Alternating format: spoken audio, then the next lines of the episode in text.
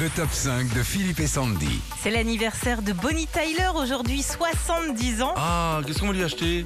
Et Un cendrier J'allais dire un truc comme ça. Salut, c'est Bonnie Tyler.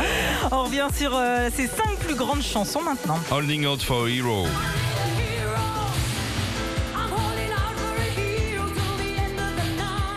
1984, Bonnie Tyler continue sa belle et longue carrière en signant l'une des chansons du film Footloose.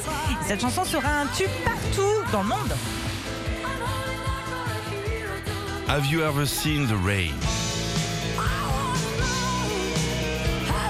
Ever seen the rain En 86, comme de nombreux artistes, Bonnie Tyler décide de faire une reprise. Cette chanson est à la base une chanson du groupe américain Creedence Clearwater Revival.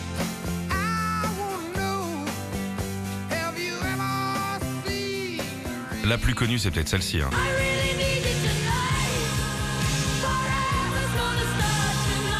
C'est très fort. C'est très très fort, Philippe. C'est son, plus... son grand succès. Sorti en 83, cette chanson connaîtra un second souffle avec en 2003 une version mi-anglaise, mi-française avec. Karine Anthony. If you were a woman.